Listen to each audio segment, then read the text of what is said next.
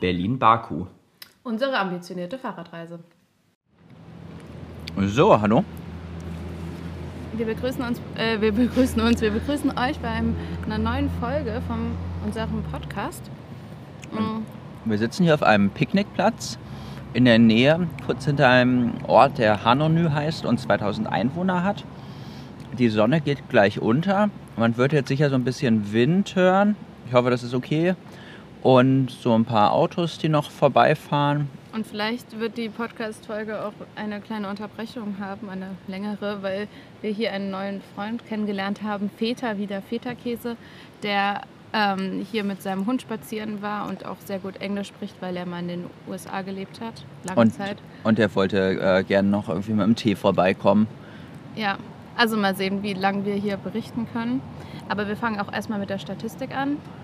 Genau, also, was, wie viele Kilometer haben wir denn jetzt seit letztem Mal gefahren? Ähm, seit letztem Mal sind 339 Kilometer hinzugekommen. An recht vielen Tagen, wie viel? Zwei, vier, sechs? Sechs Tage.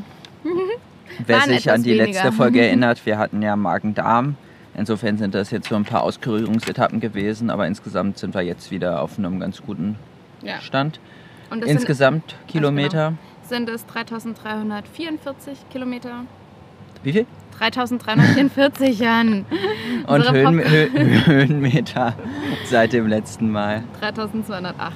Ich glaube, du könntest hier noch ein kleines bisschen ranrücken, dass Okay. wir beide. Du, ich bin ein bisschen lauter als du im Moment. Entschuldigung, ich gucke da mal nicht drauf, wie laut ich Ja, rede. deswegen sage ich es dir ja. Ja, also ähm, es waren auch einige Berge also dazwischen. Ja, ja. Also hier ist es auch bergig und äh, morgen wird es auch nochmal bergig, auf jeden Fall. Der letzte Berg vom Schwarzen Meer morgen. Hoffentlich. Ähm, also hoffentlich morgen, nicht nur Mhm. morgen und übermorgen. Ja, dann ähm, können wir mal berichten. Also wir, das letzte Mal waren wir ja noch im Jedi-Göller Nationalpark. In diesem super teuren Bungalow, Ja, und wo wir gerne weg wollten. es war halt, also es war erstens teuer und zweitens hatten wir nicht mehr so viel Essen und wir hatten einfach auch keinen Bock mehr da zu sein. Also wir hatten schon gar nicht so wenig Essen, aber nicht unbedingt das magenfreundliche. Also wir haben halt viel so Nüsse zum Beispiel und glaube, das hatten wir ja schon berichtet. ja, ist ja hatten. auch egal.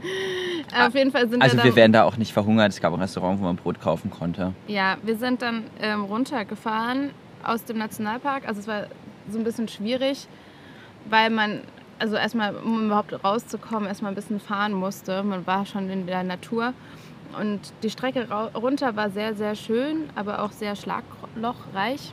Und Ähm, auch recht steil und ja. recht viel. Es war noch nicht so ein ganz guter Untergrund. Ja, und wir waren halt beide noch sehr schwach. Also jede kleinste Steigung musste im allerkleinsten Gang genommen Ja. werden. Und wir waren super langsam. Und deswegen haben wir dann auch beschlossen, nach 28 Kilometer einen Stopp zu machen. Und den haben wir dann auch auf zwei Tage dann.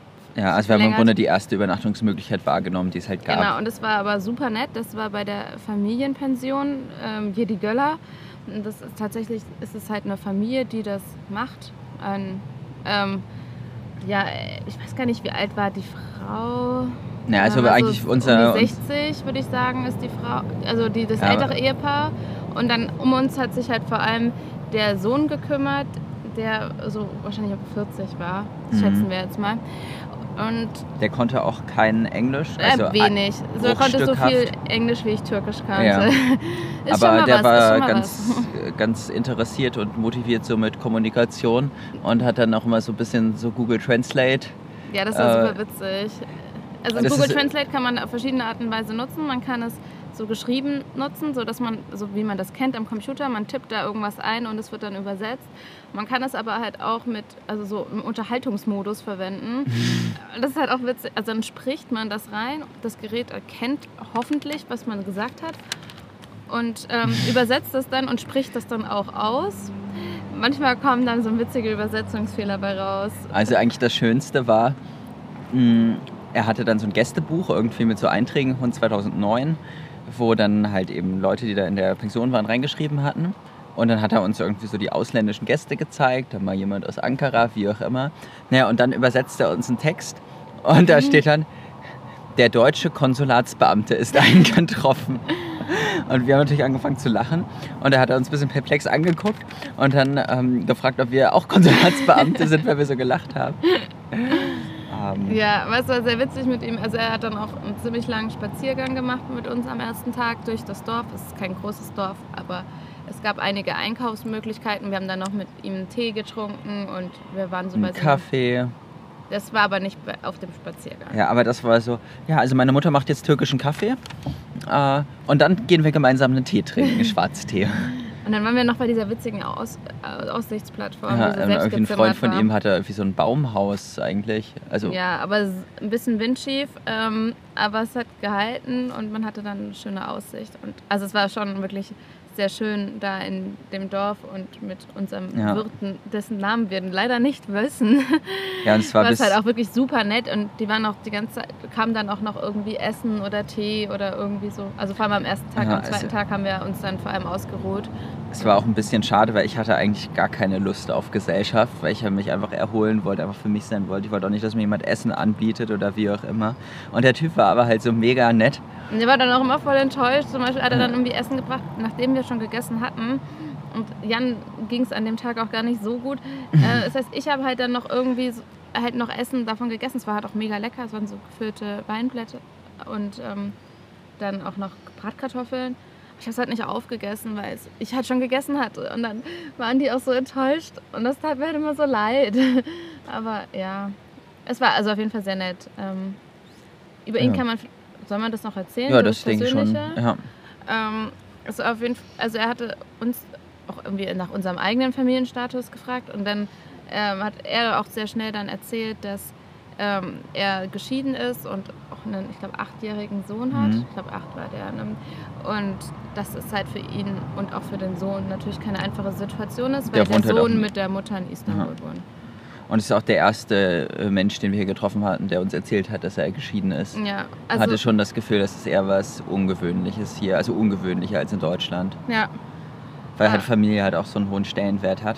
Also das ist wirklich auffällig. Also am Anfang ist es mir gar nicht so sehr aufgefallen, aber wenn man hier so ein bisschen so beobachtet, was man auf der Straße sieht, was man auf Picknickplätzen sieht und oder sonst irgendwie sieht. Also man sieht, Autos sind oft sehr voll besetzt. Also in Deutschland sitzen oft es sitzt eine Person im Auto. Hier sitzen oft fünf, sechs, sieben Leute im Auto, was natürlich auch nur für fünf Leute gedacht ist. Äh, Und so zum Beispiel Picknicken, das ist dann auch die ganze Familie, die ist dann auch, zu, also Großeltern und ähm, Kinder.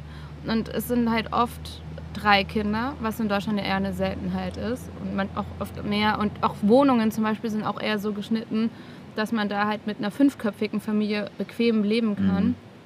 Also es fällt schon irgendwie auf, dass Familien hier oft größer sind. Natürlich nicht bei allen, aber gerade bei etwas konservativeren Menschen. Und dass das halt auch sehr wichtig ist. Und wahrscheinlich ist dann geschieden sein nicht so die einfachste Variante, Ja. die man hat. Aber er konnte, also konnte es sich natürlich nicht aussuchen. Ja. Also wir sind dann eben noch einen Tag dann spontan dort geblieben, weil also die, der erste Fahrradtag nach diesem Magen-Darm war halt schon, da hatten wir wirklich schwache Beine und dann haben wir gedacht, hier können wir uns jetzt wenigstens mal ordentlich erholen. Da gab es einen Laden und es war auch nett dort. ja, wir haben uns auch wohl gefühlt. Wir waren uns dann auch nicht sicher, ob, wenn man weiterfährt, ob es dann noch Ja. weiter nett ist. Aber wir sind dann natürlich doch weitergefahren. Ich darf jetzt Einen, weiter einen Tag erzählen, ne? danach, genau. Und das ist auch landschaftlich richtig schön. Man ist richtig durch die Natur gefahren. Und also es war ähm, bergig, aber man ist halt am Fluss entlang gefahren. Der Fluss war sehr schön. Der kam halt aus dem Nationalpark, so wie ich das, wenn ich das richtig weiß. Ähm, und halt sup- die Berge waren bewaldet und man ist Mhm. halt auch viel durch den Wald gefahren. Also wirklich mega schön. Bis Devrek hin war es Mhm. ultra schön. Devrek ist ähm, bekannt als Herkunftsort von Mesut Özil, also wo seine Familie herkommt. Wir haben leider nicht die Mesut Özil-Straße gesehen. Aber es, also es gibt aber, also laut eine. Wikipedia gibt es eben die, die Mesut Özil Kadesi. Ähm, und ist da, also auf, laut Wikipedia auch wieder ähm, sind halt viele Menschen von dort nach Deutschland gegangen. Das ist auch aufgefallen. Man sieht insgesamt in der Türkei, wenn man ausländische Autos sieht, sind das eigentlich zu 99 Prozent deutsche Autos. Also wirklich sehr viele deutsche Autos. Mhm. Vor allem Ruhrgebiet, aber auch viel aus dem Schwäbischen. Aber es mag jetzt auch noch so einen gewissen Ferien. Einfluss der Zeitpunkt der Sommerferien Ja. in verschiedenen Bundesländern geben. Und wir wurden dann auch in der Frage zum Beispiel gleich von einer Duisburgerin angesprochen. Und ja, also man, vor allem Ruhrgebiet und eben Schwäbische Kennzeichen Göppingen, Ulm, Lud Ludwigsburg. Ich weiß nicht warum, mega viele Autos aus Ludwigsburg haben wir gesehen.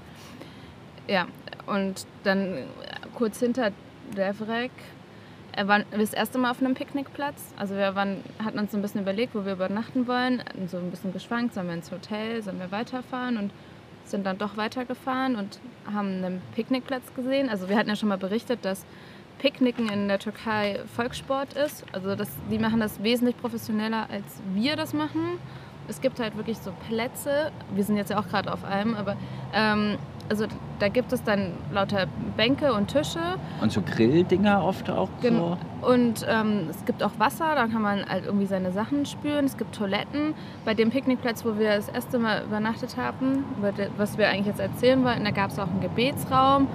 Da gab es dann auch irgendwie so, wo man noch was einkaufen konnte, also einen kleinen Markt. Und ähm, als wir gekommen sind, es war an einem Sonntagnachmittag, es war komplett voll, es war wie in einer Räucherstube. Mhm. Ähm, also überall, alle hatten gegrillt und dann haben sie natürlich auch ihre Samovars mit, weil natürlich Tee getrunken werden muss. Und diese tragbaren Samovar werden halt auch mit Holz befeuert. Also es war wirklich unglaublich. Man, überall Feuer, Feuer und ähm, groß, also vor allem Familien oder andere große Gruppen. Das war, war echt ein riesiger Platz. Und, und es war halt, voll. Es war halt Sonntagnachmittag. Schönes Wetter. Aber der Platz war jetzt auch nicht total ausgewählt. Also es war schon ganz hübsch da. Der war halt direkt an der Straße. Es war halt direkt an der Straße, deswegen haben wir ja auch gesehen. Ähm, aber ich war komplett voll. Da wurden auch Geburtstage gefeiert, hatten wir so von mhm. einem Zweijährigen. Also unglaublich. Und wir waren uns, hatten dann irgendwie eine Frau angesprochen, die da bei diesem Markt gearbeitet hat, ob es okay ist, wenn wir hier zelten. Und wir waren uns nicht so sicher, ob sie uns richtig verstanden hat. Da waren wir die ganze Zeit so ein bisschen unschlüssig und saßen rum. Und dann wurden wir von einer ähm, Familie angesprochen. Also das erste Mal tatsächlich, dass wir von Frauen angesprochen worden sind. Das war also eine große kurdische Familie, interessanterweise, weil wir hier gar nicht in Kurdengebieten sind. Die wohnen im Osten der Türkei, Südosten der mhm. Türkei. Und es war, also waren viele junge Frauen in unserem Alter. Also es waren drei Schwestern, zwei Brüder, wobei die, also der eine Bruder ist genau dann gegangen, als wir gekommen sind und dann der eine ist dann wieder zurückgekommen. Also es waren mindestens fünf Kinder hatte diese Familie. Und ähm, dann war aber auch zum Beispiel die ähm, Schwester von der Frau des Bruders auch noch mit. Also ich habe dann mir überlegt, was das denn bedeutet bei mir, wenn ich, also so mhm. familienverhältnismäßig. Und ist mir aufgefallen, so ich kenne die Schwester von der Freundin meines Bruders gar nicht.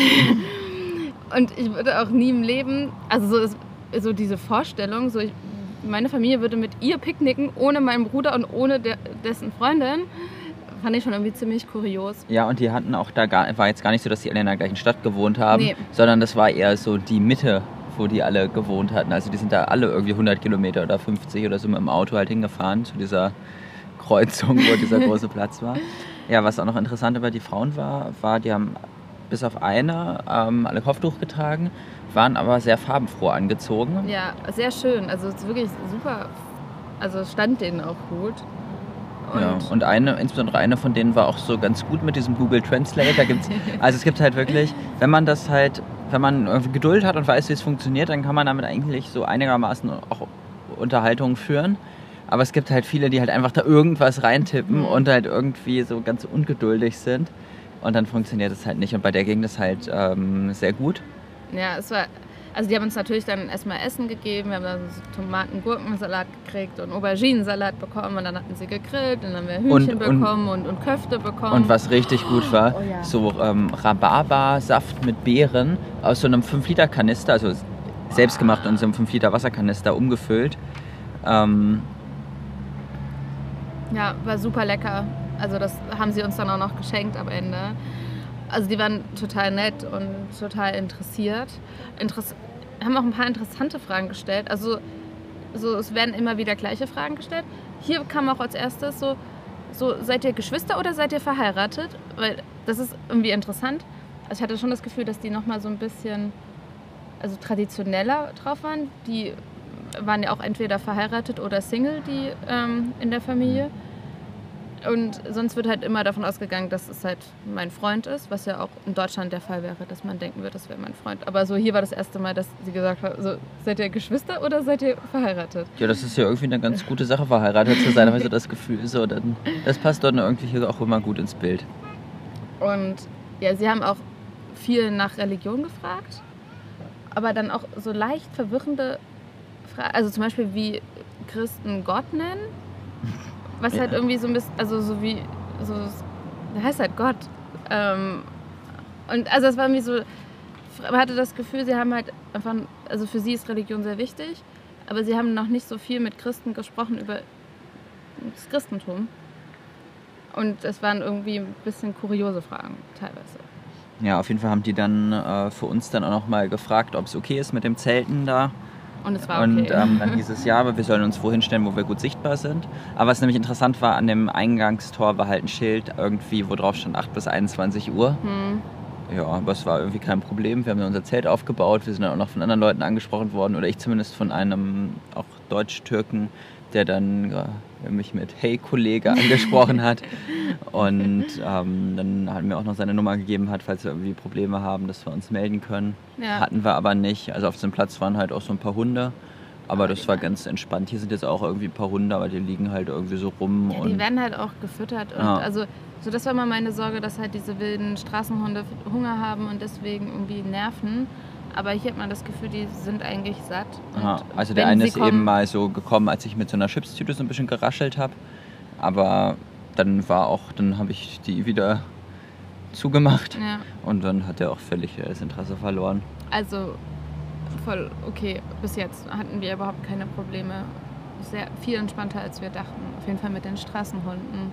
Und ja, es ist halt wirklich, also als, zu dem Picknickplatz nochmal, wo wir da übernachtet haben, es war halt wirklich extrem entspannt, weil man da halt dann auch eine Toilette hat, wo man hin kann, man kann Sachen abspülen. Es ist halt irgendwie, man hat sehr viel Komfort. Man kann sich da halt auch halbwegs waschen. Ja, es war halt recht laut wegen der Straße. Aber es war okay. Ja. Aber es ist ja auch interessant irgendwie immer so, wir haben halt so unsere Zeltstrategie im Vergleich zu Europa halt hier so eigentlich komplett ins Gegenteil umgekehrt.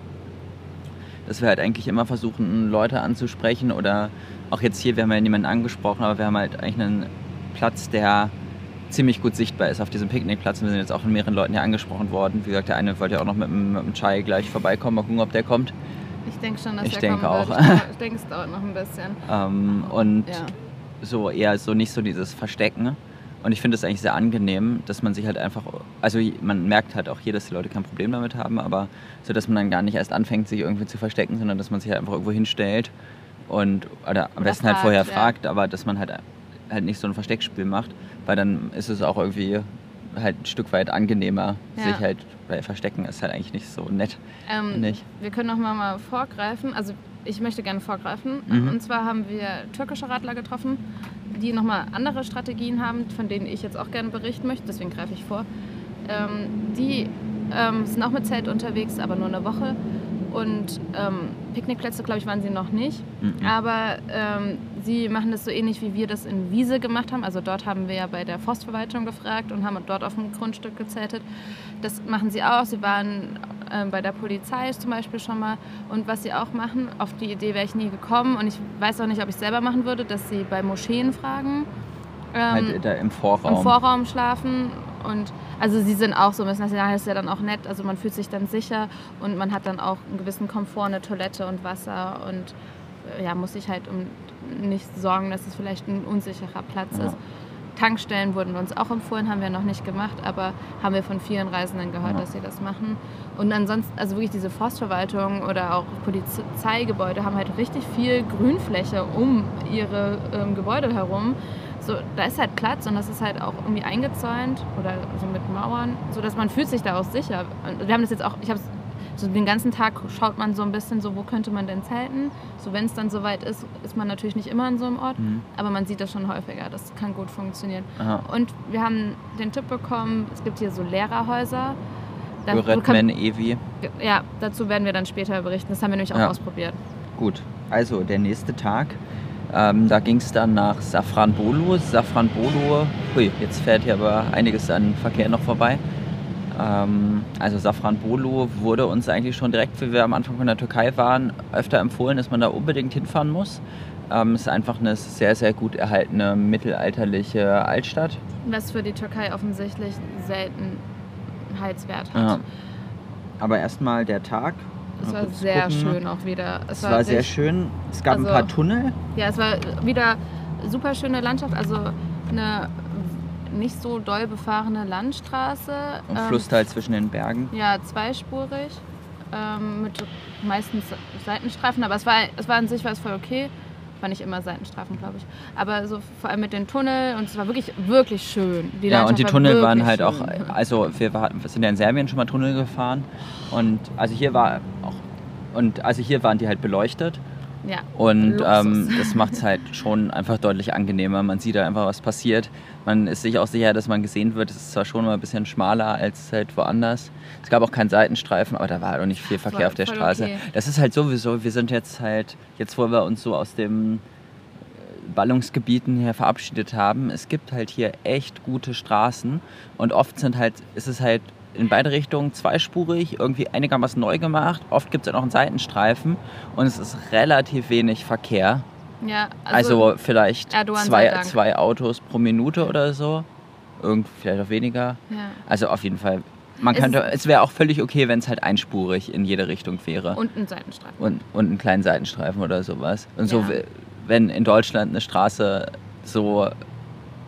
Also in Deutschland ist halt, wenn so viel Verkehr ist, auch in der Regel so eine Straße.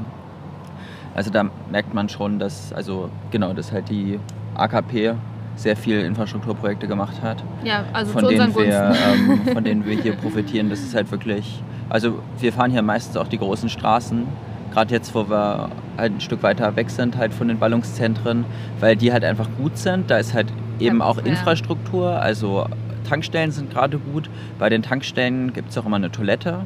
Und, Kostenlos und, und es, sauber. es wird auch überhaupt nicht irgendwie, ja, du musst hier was kaufen oder irgendwas. Manchmal man kommt man mit denen ins Gespräch. Genau, Das ist da, auch ganz witzig, vorhin wurde uns auch auch, wieder Tee angeboten zum Beispiel. Also ich frage mich, also so in Deutschland, glaube ich, arbeiten bei der Tankstelle vielleicht ein bis zwei Personen.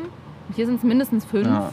Meistens Männer. Und die haben ja noch immer alle Frauen. Zeit, wenn man gerade kommt. Genau, es gibt, also die sind auch tatsächlich dann Tankwarte, so man kann nicht selber tanken, sondern die machen das für einen. Ja, die aber, waschen auch die Autos da ja, und aber alles. So, die chillen da halt auch voll viel rum und also fünf Leute braucht man jetzt wirklich nicht, aber oder sechs oder sieben, das sind wirklich viele.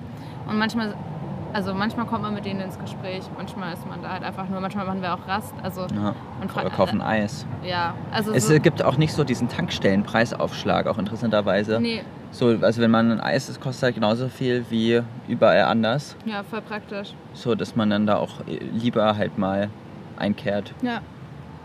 Und Aber sonst noch zur Infrastruktur an der Straße. Es gibt ja auch super viele Wasserhähne, oh ja, die ähm, so die auch wie, ge- gekennzeichnet sind die als Wasserhahn. als ne? Wasserhahn. Ich weiß auch gar nicht, wie das kommt, dass es die hier so viel gibt. Oder vielleicht auch, dass es kommt, dass es die woanders nicht gibt. Ich habe ja so ein bisschen die Theorie, dass es halt auch zum, zur Waschung vor dem Gebet Aber viel nee, genutzt wird. doch nicht das Ja. Wasser. Also das ist ja gar kein Gebetsraum, da kannst du doch nicht beten. Mhm. So klar, also manchmal gibt es halt, ist auch ausgeschildert, äh, so Wasser und dann ist daneben dran halt irgendwie ein Gebetsraum. Aber so das Wasser, wa- wo so ein Wasserhahnzeichen kommt, Ja, das ist tatsächlich nur okay. zum Trinken. Ja, das ist auf jeden Fall richtig gut. Also die, die türkischen Radfahrer haben uns auch erzählt, sie fahren halt nur mit einer Flasche. Ja. Einmal 0,75 Liter. Und äh, einmal hatten sie auch gesagt, ah, da gab es ja ein Problem, da war ja nicht so gute Infrastruktur Hm. an der Straße. Da sind sie dann irgendwie ein bisschen, ähm, äh, ja, haben ein bisschen wenig Wasser gehabt. Ja, Also ich habe wir, halt wir fahren halt mit, mit jeder Qua sechs Flaschen mit sechs Flaschen insgesamt. insgesamt, weil es halt auch irgendwie fürs Zelten und irgendwie so zur Sicherheit und Und, in äh, anderen Ländern haben wir es ja tatsächlich auch gebraucht, Ja, aber und- hier ist es halt Genau, wirklich. also in Deutschland haben wir es gebraucht.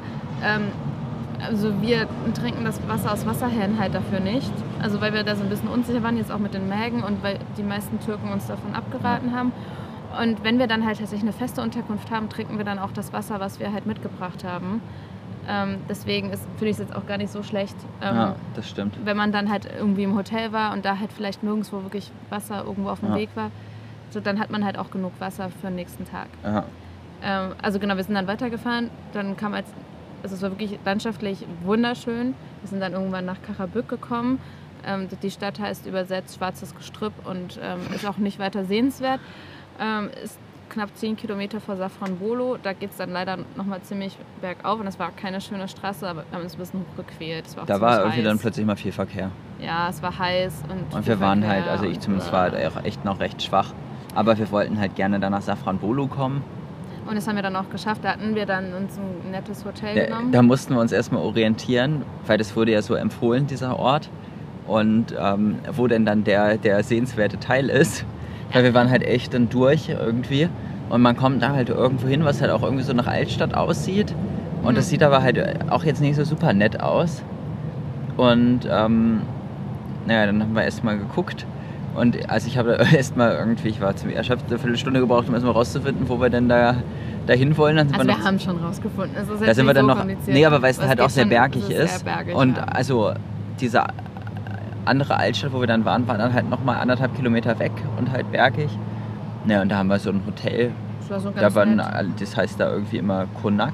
Ja, Konak ist halt so eine Wohnung. Ja, so irgendwie so aus dem Osmanischen eher, wie so ein, Ja, eher schon so eine bessere Wohnung, wie so ein ja, Villa oder sowas. Genau. Also, aber so hießen die alle. Ja, und da gab es halt Konak. super viele Hotels. So sonst guckt man immer mal, ah, gibt es ein Hotel in dem Ort? Also in Orten in der Größe gibt es auch immer ein Hotel, aber Ja. oft ist dann die Auswahl sehr beschränkt und da konnte man sich wirklich nicht retten. Also in Safranbolo gibt es wahrscheinlich 100 Hotels. Mindestens. Und es, also wir sind dann auch in der Altstadt spazieren gegangen. Wir hatten erst ein bisschen Sorge, dass wir vielleicht ein bisschen spät dran sind, aber die Geschäfte da hatten halt locker bis acht oder neun offen. Also es war wirklich lange noch viel los.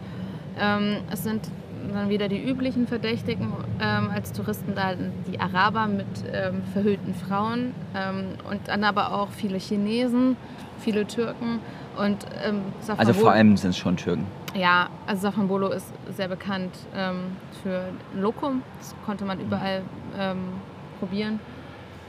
Und dann, also es gab dann diesen ganzen anderen Touri-Kram. Es war so viel Touri, also jed, es war jeder, jedes Gebäude war irgendwas mit Touri-Zeug, dass man halt kaum die schöne Altstadt gesehen hat. Ja, aber, Aber- was halt echt nett war, war, dass man da mal wieder so flanieren konnte wie in so einer Altstadt.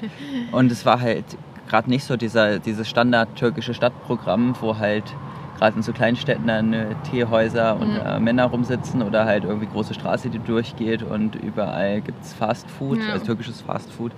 Sondern äh, gerade wenn man dann aus diesem ganz engen Zentrum rausgekommen ist, da der Altstadt, wo halt diese ganzen Lokum-Shops und Tourist-Shops und so waren, war es halt echt nett. Also das hat man hier wirklich nicht so viel, dass man mal so ein nettes Städtchen hat, wo man irgendwie so, so, so durchgeht.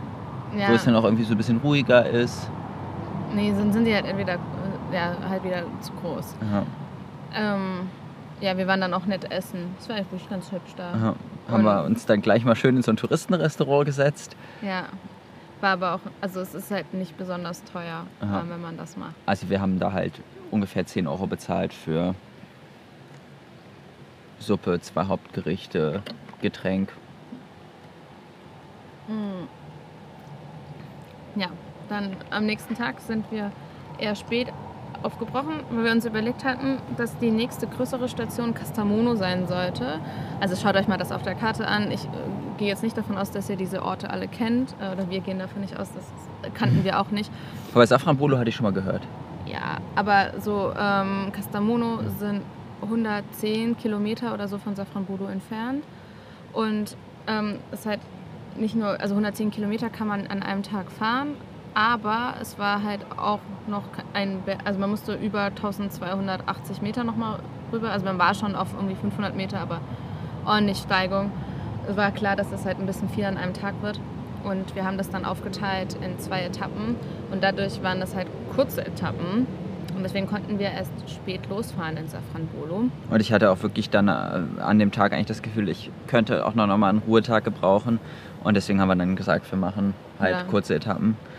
Und dann haben wir halt erstmal unsere türkischen Radler getroffen, von denen wir ja schon mal kurz berichtet haben. Also das sind vier ähm, Männer, etwa, also älter als wir. Zwischen 40 und 50. mit Familie, die halt sich überlegt haben, sie sie wollen gerne irgendeinen Sport machen. Und also es konnte nur einer Englisch, deswegen konnte auch nur der das berichten, also Der Tamay. der Tamay. Ähm, Sie würden gerne irgendeinen Sport machen. Richtig regelmäßig geht nicht so richtig wegen der Familie, aber so Fahrradfahren geht ja dann doch ganz gut. Und einmal im Jahr versuchen sie eine größere Tour zu machen, eine Woche lang. Die sind ähnlich unterwegs wie wir. Die sind in Kocaeli gestartet und eigentlich ist die Route gleich. Ähm, sie wollen bis Samson fahren. Also so bis Samson ist es gleich. Im nächsten Jahr wollen sie dann von Samson bis nach Georgien fahren. Da können wir dann berichten. Ähm, und ja, sie haben halt jetzt auch nicht krass viel Gepäck. Ähm, sie waren erstaunt, wie schwer unsere Sachen Mhm. sind.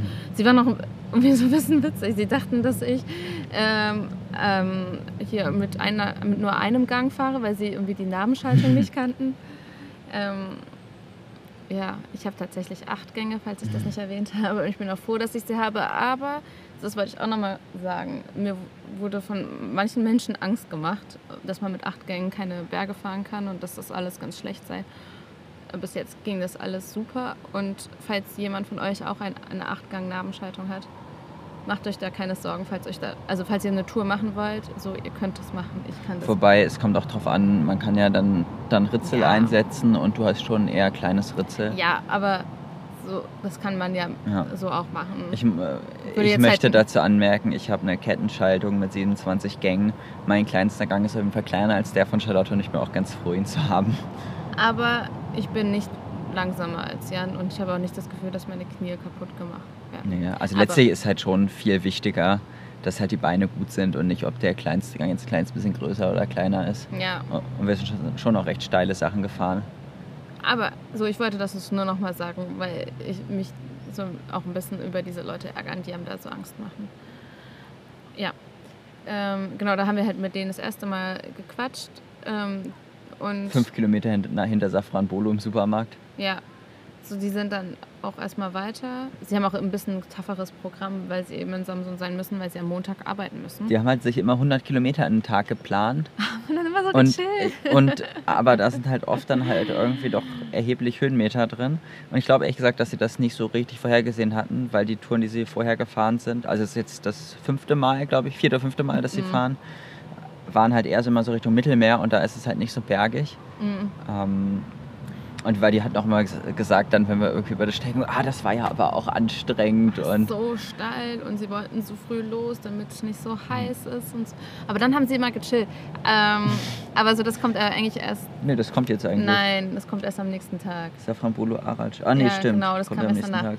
Also wir sind dann recht gemütlich, locker flockig. Es ging ein bisschen bergauf, aber so, dass man es kaum gemerkt hat. Nach Arad gefahren ist so eine Kleinstadt. Und ähm, haben da tatsächlich das erste Mal das Lehrerhaus, also Öredmen, EFI, getestet. Wir sind sehr zufrieden gewesen. Es hat 30 Lira pro Person gekostet. Fünf Äh, Euro. genau umgerechnet 5 Euro. Es war, also wir wurden tatsächlich gefragt, ob wir verheiratet sind. Ich, ich hatte das Gefühl, dass es wichtig ist. Die Türken, also die Radler meinten auch so, dass das halt eigentlich für die wichtig ist. Also sonst hätten wir, glaube ich, jeder ein Einzelzimmer bekommen. Vermutlich. Und ähm, also wir haben im Internet gelesen, ich konnte das leider nicht erfragen, ähm, dass es für durchreisendes Lehrerpersonal gedacht ist. Und wenn also, also wenn es frei ist, dann halt irgendwie als Gästezimmer genutzt, also Gäste, Gästehaus praktisch genutzt, Mhm. Gasthaus genutzt. Und dass ähm, das halt von der Regierung, also vom Kultusministerium finanziert wird und deswegen auch so günstig Ja. ist. Und es war einfacher Standard. Ähm, Aber auch nicht schlechter als Hotels, die wir hatten. Also Ja. waren halt drei einzelne Betten, die waren ganz bequem, war eine Dusche drin. Ja, war so wie die Ringpension. Nee, es war, also, es war schon angenehmer. Wir hatten einen großen Balkon, da habe ich mein Handtuch vergessen. Leider, ja. Ähm, nee, aber es war ähm, eine nette Erfahrung und ich denke, wenn sich das anbietet, werden wir das vielleicht auch noch weiter nutzen. Es war dann auch nicht viel. Also als wir gekommen sind, saßen da noch super viele Männer und haben also so Rummikop gespielt, also türkisches Rummikop, so, das ist irgendwie ein bisschen größer. Ähm, und irgendwie Tee getrunken und da gab es einen Vortrag in einem anderen Raum. Es waren eigentlich wirklich nur Männer, es gab auch nur ein Herrenklo, also in den öffentlichen Ge- Räumen. Und dies an, die Anmeldeprozedur war super aufwendig, weil sie offensichtlich nicht so viel Erfahrung mit ausländischen Personalausweisen hatten. Dann ist das System auch noch abgestürzt. Und ähm, Mussten die Namen unserer Eltern angeben. ja, und das, so gerade auch dieser Typ, der das machen sollte, war so ein bisschen ein älterer Herr, der halt nicht so fit mit Computerprogrammen Und auch nicht war. so gute Augen hatte, der musste sich dann immer da vorlesen lassen, was auf den. Die Personalausweise sind ja jetzt nicht so riesig bedruckt von der Schriftgröße. Aber die haben es noch nicht erstmal erstmal noch nicht einmal gecheckt, dass das halt ein deutscher Mhm. Personalausweis ist. Ja, ähm, ich, so, das möchte ich das einfach nur mal so gesagt haben. Ähm, Also Öğretmen Efi, wir haben jetzt das bisher nur einmal gemacht, aber ich glaube, das kann man ganz gut empfehlen, weil es halt wirklich preisgünstig ist. Und es gibt es halt auch in vielen kleinen Ja. Orten. Also in dem Ort, wo wir da waren, in Aratsch, gab es auch zum Beispiel gar kein Hotel, Doch. oder? hätte Ah doch, es stimmt, es gab ein Hotel. Aber wir wollten das ausprobieren. Oder jetzt hier in diesem Hanunü, wo wir jetzt sind, haben wir zumindest auf der Karte gesehen, es müsste auch eins geben. Aber heute wollten wir jetzt mal zelten. Ja. Und so dann, also sind wir noch so ein bisschen durch Arad gelaufen. Wir haben ähm, Chiköfte gegessen. Also Ich- haben wir das schon mal erzählt, was Chiköfte eigentlich ist? Ich glaube nicht. Also Chiköfte, also Köfte kennen wahrscheinlich die meisten, ist so ähnlich wie deutsche Klopse oder Frikadellen oder Buletten oder wie auch immer ihr sie nennen wollt.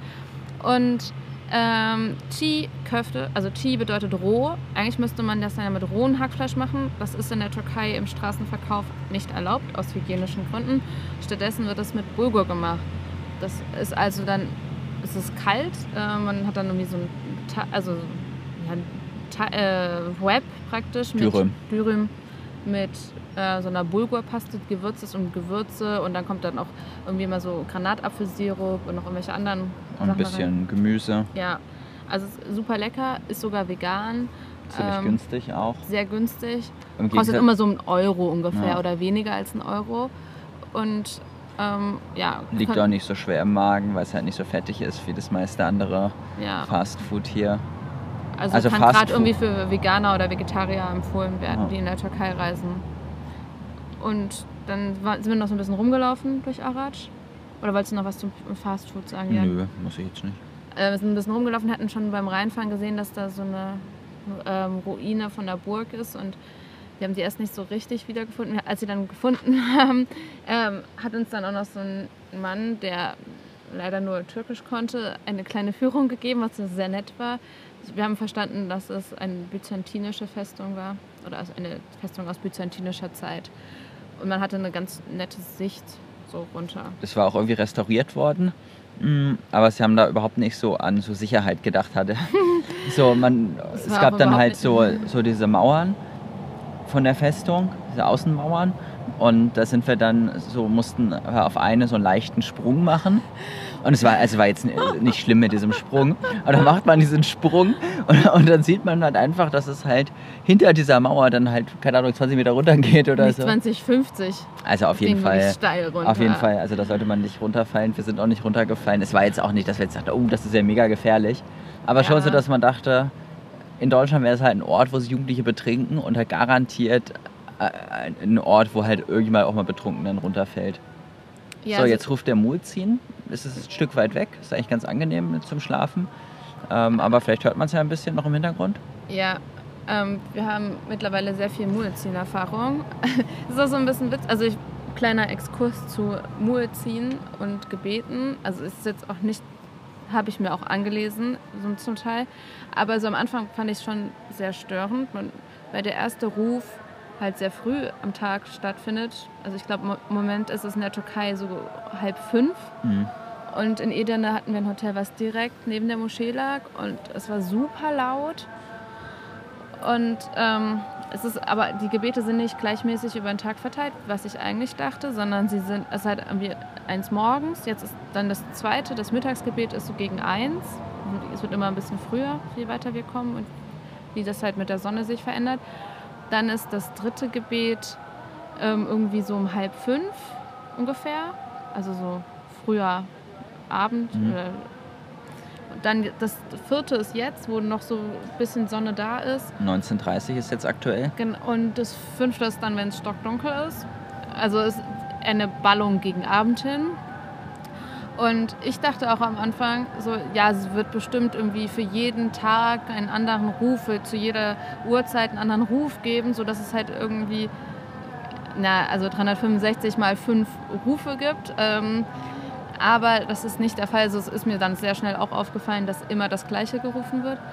Und Das Ähm, macht halt tatsächlich immer jemand, der da auch live drin sitzt, haben wir jedenfalls das Gefühl. Ja, immer. Und wir haben auch mit den, also was halt unangenehm ist, oder so jetzt ist es ja auch so ein bisschen, wenn man halt gerade so zwischen zwei ähm, äh, Moscheen sich befindet, hat man dann halt so eine, so zwei äh, äh, Männer, die dann halt ungefähr zur gleichen Zeit, aber halt eben auch nicht exakt parallel rufen. Und äh, das Ja. harmoniert halt nicht so gut zusammen wie jetzt zum Beispiel Kirchenglocken, die gleichzeitig klingeln. Und ähm, die Akustik ist nicht immer mega gut, manchmal ist es super laut, manchmal ist es verzerrt. Manche, ähm, wie heißen sie nochmal? Muezzine. Muezzine, ähm, sind auch ein bisschen unmusikalischer. Manche verkünsteln sich total. Es gibt welche, also was mich am meisten nervt, wenn ich morgens um halb fünf geweckt werde, sind die Leute, die so ultra lange Pausen machen. Also ich möchte jetzt überhaupt keine Muslime kritisieren. Also wirklich gar nicht. Ähm, ist, ich finde es bloß ein bisschen anstrengend, wenn dann einer irgendwie sich immer nach jedem Ruf, also es ist werden verschiedene Sachen gerufen, ähm, es fängt halt mit Allahu Akbar halt dreimal hintereinander an und dann verstehe ich nichts mehr und dann kommt irgendwann nochmal Allahu Akbar und irgendwann kommt irgendwas mit Mohammed. Aber so wenn man da halt bei jedem Ruf irgendwie eine Minute Pause macht oder fast eine Minute, dann zieht sich das halt extrem lange. Ja, und einmal hatten wir das auch, wo plötzlich der Muezzin nicht da war und dafür eine Knabenstimme gerufen hat. Also ein, definitiv eine Stimme, die noch nicht im Stimmbruch war. Kein, wir wissen nicht, was da passiert war, aber ähm, eine, zwei Stunden später war wieder der richtige Mhm. Muezzin am Rufen. Also so viel zu ähm, den Gebetsrufen. Ähm, Ja, und also was die türkischen Radfahrer uns auch erzählt haben, also sie hatten uns gefragt, naja, was uns gefällt in der Türkei und was nicht. Und wir hatten dann gesagt, dass uns das halt gerade der morgendliche Ruf des Muezzins manchmal nicht ganz so gefällt, wenn man direkt daneben schläft. Und dann meinten sie, dass es halt auch so eine Diskussion in der Türkei ist, dass man das ja eigentlich auch mal irgendwie standardisieren könnte, dass irgendwie mit der Lautstärke und was die rufen und wie nicht weil Nee, was nicht ist ja, was, sondern in, Dezibel, in, oder ja. vielleicht auch Geschwindigkeit, in der sie das Ich, machen. nee, nee, ich glaube, das ist nur auf Dezibel Okay, und er meinte halt, ja, naja, es gibt halt einfach viele, die drehen halt einfach das Mikro komplett auf und rufen halt so laut, wie sie können. Ja, also es gibt wirklich verschiedene Qualitäten. Das ist jetzt hier okay. Wir sind auch nicht direkt neben. Nee, hier ist eigentlich super, wir sind in sicherer Entfernung von der, von der Stadt. Ja, aber man schläft schon so ein bisschen besser, je weiter die Moschee weg ist. Ja. Aber es soll ja einen auch aufwecken. Das ist ja Sinn und Zweck der Sache. Ähm, jetzt weiß ich gar nicht, wo wir aufgehört haben. Safran, äh, Aratsch. Naja, wir Genau. sind dann auf jeden Fall nach Aratsch gefahren, war- Lehrerhaus und ja, dann, haben wir ja sind schon wir, alles berichtet. dann sind wir nach Kastamonu aufgebrochen. Am nächsten Gestern. Tag. Ja, das war dann also ein bisschen Steigung. Im Nicht- Wesentlichen sind wir bergauf gefahren, am, Am Ende am Ende halt bergab. Ja, aber so, es war nie richtig steil. Es ging alles voll, es war super Straße die meiste Zeit. Ähm, also manchmal war der Asphalt so ein bisschen steiniger. Also dass da so grobe Steine drin, grober Asphalt. Aber ähm, keine Schlaglöcher oder sonstige Sachen, wenig Verkehr. Ähm, was auch witzig ist mit Verkehr, was wir noch nicht erwähnt haben, ähm, es gibt hier natürlich auch Laster, aber die sind oft ein bisschen anders als in Deutschland. Also in Deutschland sind das eigentlich immer so Container oder was, die man da auf den Laster drauf macht. Hier ist es oft irgendwie so ein, halt auch so eine Fläche, wo dann draufgeladen wird, aber oben hin halt offen. Ähm, dann irgendwie, also zum, bei Stroh sieht man das sehr gut, haben sie super viel Stroh dann auf diesen Laster gequetscht, also auch viel höher beladen, als man den in Deutschland jemals beladen würde. Und dann irgendwie so mit einer Plane irgendwie so drüber gespannt und dann irgendwie so mit Schnüren auch noch festgemacht, wo man dann aber auch echt manchmal denkt, so, boah, wenn jetzt ein, Fett, also ein ordentlicher Wind kommt, wie wir ihn da in Thrakien hatten, so dann fliegt auch dieser LKW um. Der hatte überhaupt, also der schwankt, muss ja richtig schwanken und also man sieht hier wirklich auf abenteuerliche Art und- Weise beladene LKWs. Oft. Auch PKWs. Auch PKWs. ähm, aber gerade bei LKWs kommt das oft vor. So diese no normalen deutschen LKWs äh, sieht man hier seltener. Genau, Genau. dann auf dem Weg nach Kastamonu haben wir dann erstmal wieder die, die Räder der türkischen Radfahrer gesehen. Also wir sind dann irgendwie lang gefahren. Ganz oben. Wir wussten halt, dass die auch nach Kastamonu wollen, aber noch ein Stück weiter. Ja. Und die, sind wollten halt wollten hierhin, um wollten, Hanönü wollten die. haben sie aber nicht geschafft. Ja, die auf jeden Fall wollten die um äh, sieben schon aufbrechen. Also wir haben also WhatsApp-Kontakt. Und ähm, deswegen dachten wir, ja, die sehen wir eh nicht. Naja, irgendwie, keine Ahnung, dann irgendwie um die Mittagszeit sehen wir dann da diese vier Fahrräder. Und wir gucken uns um und da war halt auf der anderen Straßenseite war halt so ein, so ein So Essensladen. eine Teestube. Und da stand halt ein älterer Mann drin und sonst waren da aber halt keine Menschen. Das war also ein bisschen, mysteriös. und ähm, dann haben wir sie aber in Castamonu dann im Stadtzentrum wieder getroffen, wo wir eigentlich auf unseren, unsere Couchsurfing-Gastgeberin gewartet haben. Ja, und das war dann eigentlich auch nochmal ganz witzig. Sie haben nämlich gesagt, ähm, dass es in Castamono eine Spezialität gibt und sie wollen die jetzt gerne probieren und so, wir sollen doch mitkommen. Und Dann haben wir gesagt, wir haben schon Mittag gegessen. Dann meinten die, ja, oh ja, wir macht auch, nichts. äh, Wir so. auch, wir wollen es ja nur mal probieren. Und dann sind wir da auch direkt am Hauptplatz in Castamono in so ein Restaurant gegangen und ähm, es wurde dann bestellt und als das Essen kam, war klar, ja, nee, sie haben das halt für jeden äh, bestellt und das war halt, also Ungefähr so groß wie eine Pizza. ja, also es heißt Etli Ekmek, also irgendwie ähm, ja, Brot mit Fleisch, mit so Hackfleisch, also so ziemlich lecker, ein bisschen fettig, aber halt wirklich große Portionen und man hätte das halt auch, also bei manchen Essen kann man sagen, okay, man kann es nicht teilen, aber das Essen hätte man locker teilen können. Ähm, also es wäre überhaupt kein Problem gewesen, dass irgendwie man da sich zu sechs hätte man sogar das teilen können. Ähm, naja, auf jeden Fall haben die da auch munter bestellt, irgendwie Ayran und dann später kam noch Tee und Alles zweimal, Alles so. Ayran zweimal, Tee zweimal, also zweimal für alle. Was halt auch wirklich witzig war, ähm, sie hatten das eine andere Art und Weise, so auf sich aufmerksam zu machen, was ich nie machen würde. Also wir saßen dann draußen und die Bedienung war meistens drin und ähm, so, wenn, die waren noch so ein bisschen unter Zeitdruck, die wollten ja noch weiterfahren, aber ich glaube, es hätten sie auch so gemacht.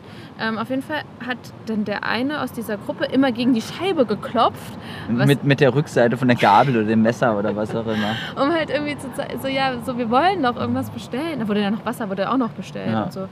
Ähm, so in Deutschland würde ich halt denken, das wäre mir halt, ich hätte Angst, dass ich da jetzt sehr unhöflich und ungeduldig irgendwie rüberkomme, wenn ich da gegen die Scheibe klopfe wie wild, weil ich irgendwie was haben möchte.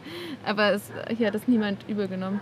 Ähm, und es, auch, es sind auch relativ viele Leute vorbeigekommen und gebettelt haben und es wurde ihnen immer was gegeben. Mhm. Halt immer halt kleine Münzen, ne? Ja, Immer. aber es, es ist mir das erste Mal überhaupt so dass man überhaupt so angebettelt wurde. So Ah, wir sind Im schon paar- Restaurant. Ja, Sonst halt schon, ja.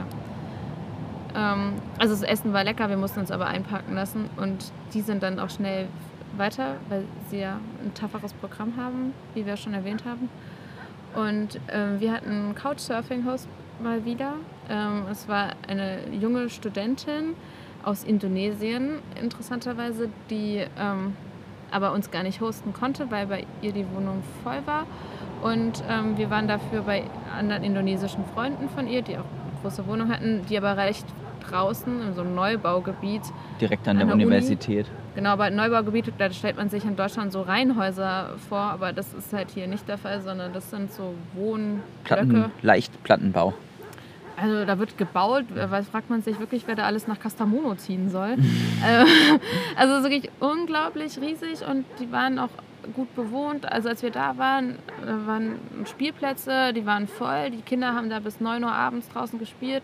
Durch das Gefühl, da ist richtig Leben. Und die waren für uns, wir haben auch rausgefunden, was die kosten. Die hatten eine Fünf-Zimmer-Wohnung und die sollte 1000 Lira im Monat kosten. Also Ja, so 100 180, 160, 150. weniger. Oder nee, Ähm, also über 100, 150, Ja, 150 Euro. Was wir nicht so viel fanden. Ja, und das war aber auch sehr interessant. Hilva, die Gastgeberin, die war schon auch die ganze Zeit da. Ähm, die hat sehr gut Englisch gesprochen. Das war mal sehr angenehm, irgendwie vernünftig mit Leuten sprechen zu können, weil das hier oft leider sehr schade ist. Dann sind die Leute super nett, laden einen ein auf einen Tee und man kann gerade mal so die wirklich Basics austauschen, weil ich einfach nicht mehr verstehe und auch nicht mehr fragen kann. Und die sind bestimmt voll interessante Menschen. Also wir wurden zum Beispiel auch mal irgendwie von Verkehrspolizisten auf den Tee eingeladen Mhm. oder von Tankwärten oder so. Aber wir können einfach nicht mehr sprechen. Und mit Hilva konnte man halt sehr gut sprechen. Sie studiert Psychologie und hat auch erzählt, so dass, also sind einige Indonesier in Kastamonu, jetzt nicht super viele. Die ähm, konnten auch, wir haben die halt auch alle gefragt, naja, warum Türkei, warum Kastamonu?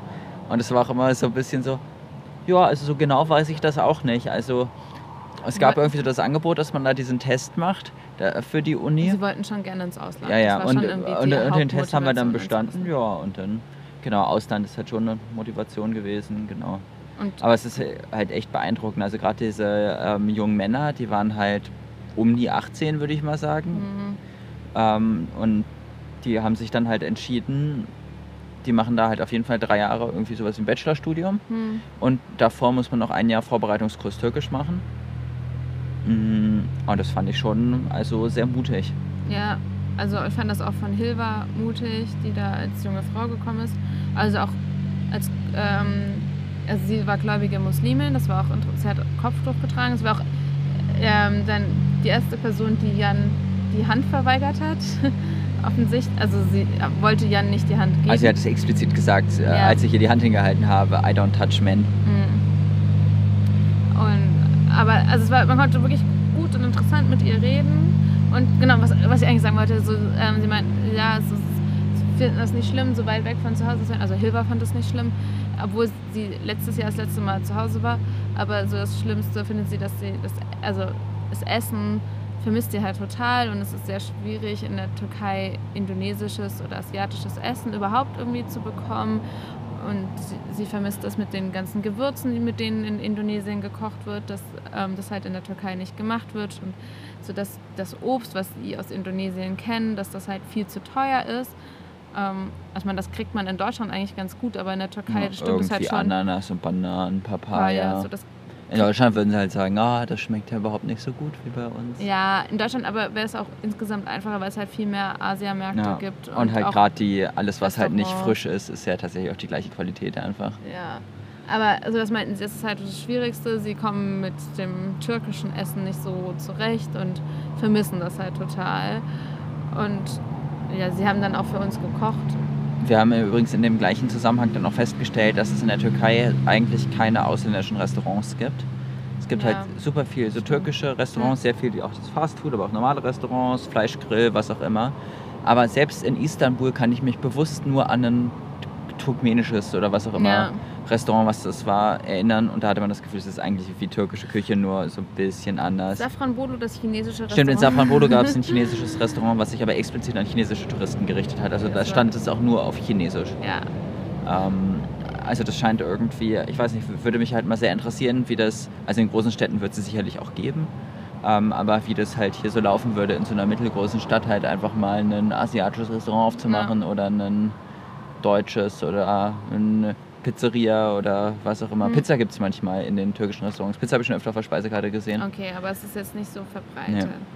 Ja, es ist interessant auf jeden Fall. Also es war wirklich auch nett bei denen. Ähm, und es gab halt gestern Abend dann auch Essen. Es gab so ein paar Reisnudeln und dann so eine Suppe, die sehr, also so mit einer leckeren Brühe Mhm. und dann waren da auch so Hackbällchen drin und ähm, Honigmelone und Reis natürlich auch gab es dazu.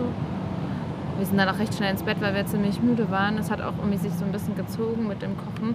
Heute Morgen waren wir dann noch so leicht genervt. Weil sie, also es ist halt, bei, wenn man Couchsurfing macht, weiß man halt, dass man halt nicht so früh los kann. Oft, wenn die dann Frühstück machen wollen. Wir hatten ja gerade am Anfang auch oft kein Frühstück. Hier immer mit Frühstück. Und hier hat sich das morgens halt so lange hingezogen, weil dann auch frisch gekocht wurde. Aber Die hatten so, auch gefragt irgendwie, ja, wann wollen wir denn los, wie auch immer.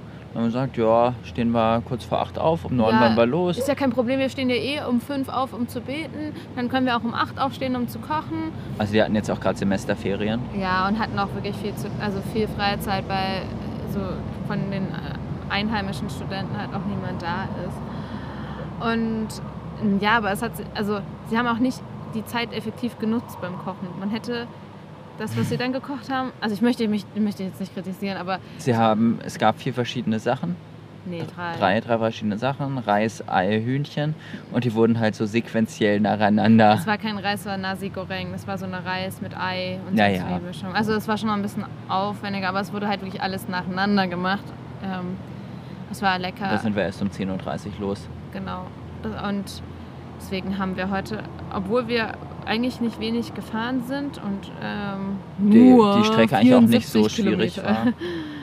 Ja, genau, die meiste Zeit ging es bergab, aber mit Gegenwind, ähm, weil wir ja Richtung Meer fahren. Und heute war es uns eigentlich auch so ein bisschen wichtig, wo wir hinkommen, weil morgen uns eine große Steigung erwartet. Ja, Und man die gerne morgens fährt, eigentlich. lieber auf jeden Fall. Gerade wenn man halt in der Steigung auch oft dann nicht so gut übernachten kann. Und wenn es warm ist, und es ist immer noch relativ warm hier, ähm, schwitzt man auch recht viel. Aber in, wenn man dann tatsächlich auf 1200 Metern ist, ist es gar nicht heiß. Ja. Also das geht schon voll. Na, lass uns doch gleich mal zum Ende kommen. Ja, wir haben ja schon Mm. berichtet, wir sind jetzt hier auf dem Picknickplatz gelandet. Ähm, Jetzt ist die Sonne auch wirklich untergegangen. Man sieht noch so ein bisschen dieses rote Licht. ja, was eigentlich Müssen wir uns also bald mal ins Zelt. so... Unser Chaiman ist noch nicht gekommen. Mal gucken, ob er noch kommt. Aber so konnten wir immerhin die Podcast-Folge jetzt hier am Stück aufnehmen. Was auch schon mal ziemlich nett ist, ich überlege gerade, ob ich noch irgendwie was berichten Das war jetzt heute. Heute war eigentlich unspektakulär. Ja, uns wurde ein Pfannkuchen geschenkt und eine Honig, ein Honigmelonenstück. Und zwei Chai an der Tankstelle. Und zwei, also und Chai hier auf dem Picknickplatz. Da war auch vorher, bevor unser äh, Mann hier war, ähm, war hier eine Familie, die auch irgendwie Stimmt nochmal Chai, ja. ähm, Tee in einer Thermoskanne hatten und uns das angeboten hatten. Ähm, ja, also wieder heute sehr versorgt von irgendwelchen netten Mitmenschen. Mal sehen, wie das so weitergeht, ob der Chaiman noch auftaucht, der Väter, Stimmt, Feta ist sein Name. Der konnte halt, der kann halt tatsächlich sehr gut Englisch. weil er halt in den USA war. Aber wir waren jetzt auch nicht so super erpicht drauf, super lange uns mit ihm zu unterhalten, weil er ähm, ein Lieblingsthema hatte. Und zwar ist er kein Anhänger der Regierung und ähm, vergleicht die, die türkische Regierung mit Nordkorea, was ich ziemlich krass finde. Auf jeden Fall ging fast jedes Gesprächsthema, so wenn man gesagt hat, so wow, so du sprichst aber gut Englisch, so voll viele Türken sprechen kein Englisch, hat er dann immer so, ja, das liegt ja auch daran, dass halt die Türkei kein freier Staat ist. Und wenn es kein freier Staat ist, dann ist die Schule nicht gut. Dann lernen die Leute keine Sprache. Und also so ihr konntet jedes Thema halt irgendwie auf dieses Thema zurückführen. Ähm, deswegen sind, Und dann ist aber wiederum sein Englisch doch nicht so gut, dass man so richtig differenziert drüber sprechen kann. ja. Und wir sind ja auch ein bisschen zurückhaltend so mit diesen politischen Themen. Also wir nehmen das alles zur Kenntnis und sagen dann, dass wir das verstehen. ja, Ähm, aber tragen jetzt nicht so unsere eigene Meinung, nee. äh, die ich ja tatsächlich auch gar nicht mehr so gebildet habe über das politische System hier. Nee, aber was aber ganz witzig ist, was mir gerade noch einfällt, gestern haben wir häufiger ähm, so neu angelegte Wälder gesehen, ähm, die dann, also war so ein Riesenschild am Straßenrand, Wald für Recep Tayyip Erdogan. Aber leider waren Oder- die Bäume halt noch sehr, Märtyrer genau, das wollte ich schon sagen. hm. Also so die Bäume waren halt noch nicht groß. Ähm, deswegen war das so ein bisschen süß. Ähm, und da, genau, was Jan gerade sagen wollte, es gab dann halt genau das Gleiche, halt auch nochmal so ein angelegter Wald, aber Bäume noch so winzig klein. Ähm, für die Märtyrer des 15. Juli, also 15. Juli ist, ich sag, reicht hier schon vollkommen aus zu sagen, 15. Juli. Ähm, Ah, guck mal, jetzt kommt er. ja, also 15. Juli 2016, gescheiterter Putschversuch. Gibt hier auch einige Plätze oder Schulen oder sonst, die danach benannt sind, was ich erstaunlich finde, weil das ein Ereignis ist, was noch nicht lange zurückliegt, dass man schon so viele Sachen danach benannt hat, aber es gibt wirklich viel, was danach benannt wurde. Und deswegen habe ich auch das Wort für Juli so schnell gelernt, weil das hier so oft kommt. Hi. Ja, dann beenden wir hier mal den Podcast und das nächste Mal berichten wir, wie es ausgegangen ist. Ja, Okay. okay. Gut. Oh. Ja, dann mach mal aus, Jan. Ja. Oh, I'm sorry. No, No, no, don't no. worry. We are ready.